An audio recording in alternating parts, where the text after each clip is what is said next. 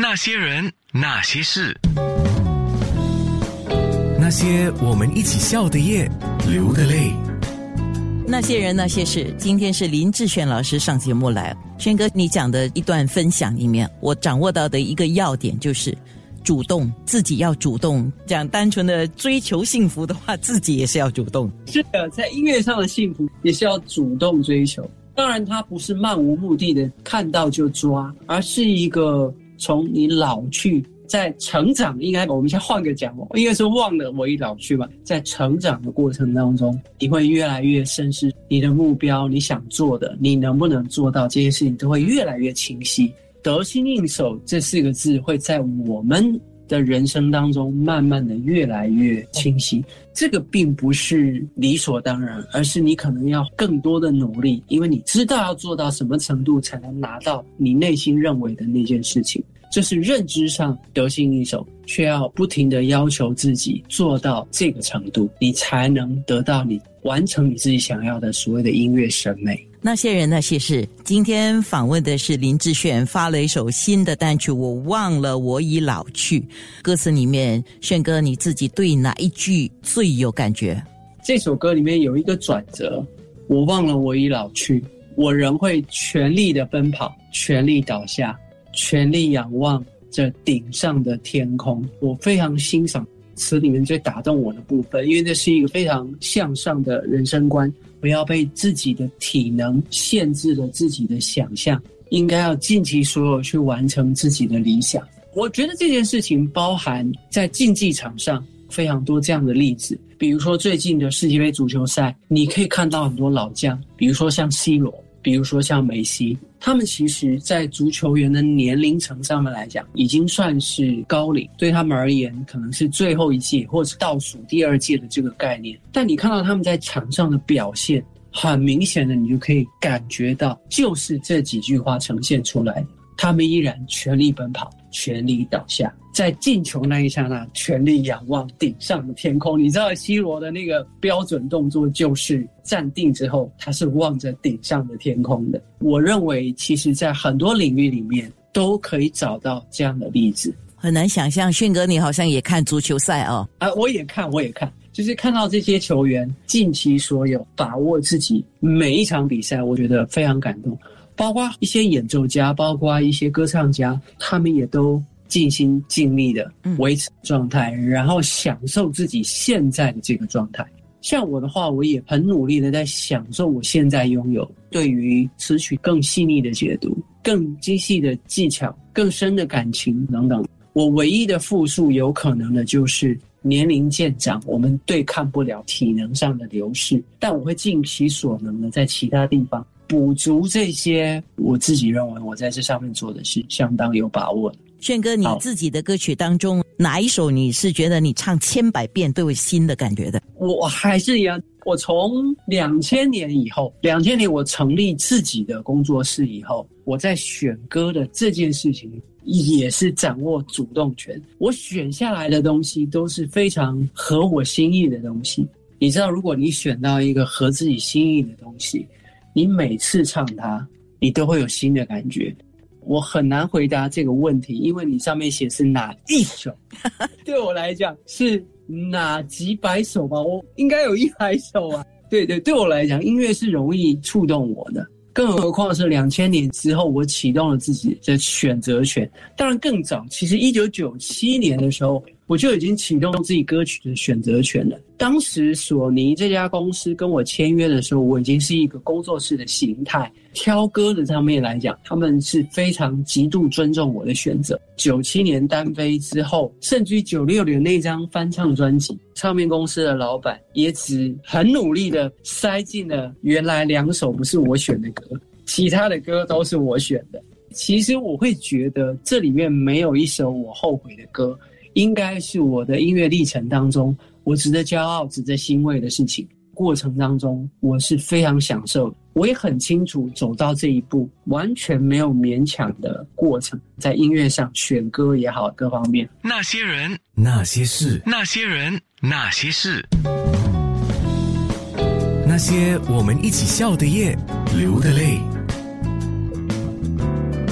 那些人那些事，今天访问的是林志炫。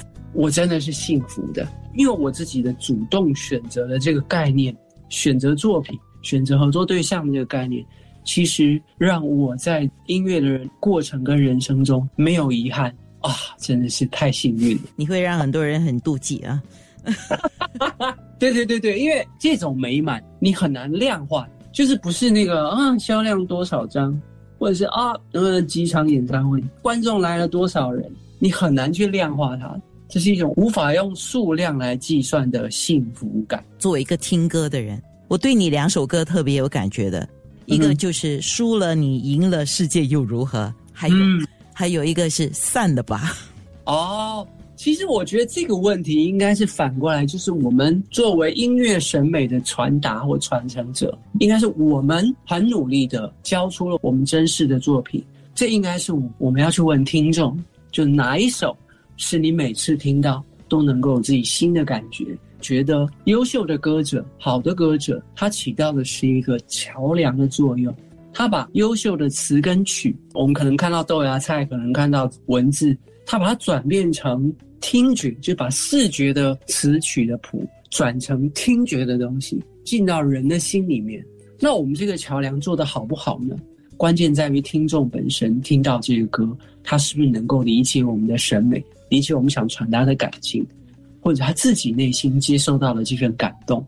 那我们呢是非常重要的一个桥梁。我一直期许自己是一个最好的桥梁，不管是。原唱，不管是翻唱，我都希望自己是一个这样的角色，带入这个词曲意境应该要给大家的音乐的氛围里面。也就是你听着听着，自己本身就会有想法，自己本身就会有画面。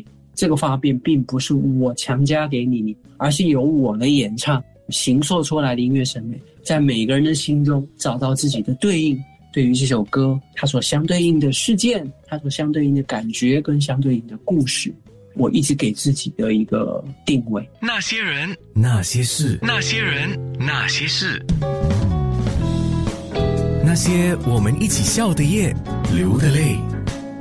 轩哥，你对哪一位后起之秀印象最深刻呢？又是哪一位？能不能不要一呢？天啊！好，我努力的一个一个讲。我们最近一起合作的黄霄云，之前参加很多综艺节目都是。单独参加，一个人去参加，演唱单位是一个人。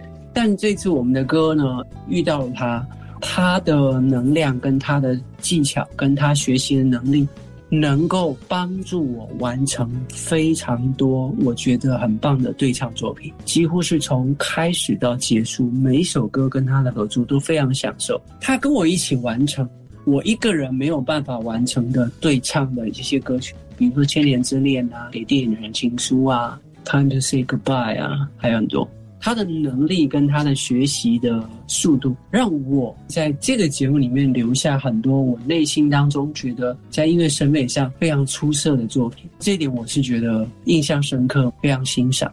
另外一方面，在《披荆斩棘的哥哥》里面呢，一位哥哥叫刘佳，青年舞蹈家。虽然我们一开始是不同领域。但是我就要讲到音乐审美的这个传承这件事情，我对他印象深刻的是真正感觉到音乐审美的传承在他身上的展现。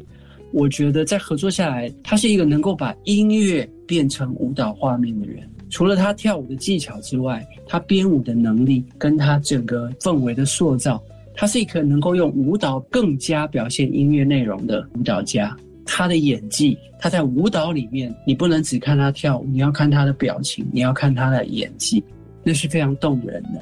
在这个过程当中，还值得一提的就是他在唱歌这件事情的悟性很高。我在刚开始跟他接触的时候，当然他是一个基本的基础，但是在哥哥里面跟他交流过几堂课之后，我帮他上一下课，我发现他悟性很高，非常快。我要强烈建议大家去了解这位新人，他唱歌这件事的悟性让我非常感动。他也很认真的学习，也是因为他启动了我想要在喜马拉雅这种 app 去开课的念头。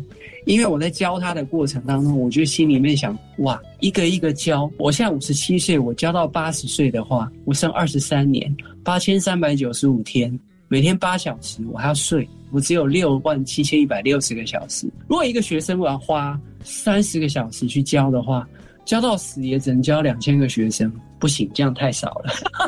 所以我因为他的关系，我觉得我不能只教这一个，我就慢慢的转念接受了人家的建议，就是开线上课程。不然的话，我在之前对这件事其实是排斥。讲到这个呢，就建议大家其实要同时看到黄霄云跟刘佳这两个人的表现呢，快速的找到我们的歌里面的离人，你就会很快的抓到我跟大家形容的这两位新人优秀。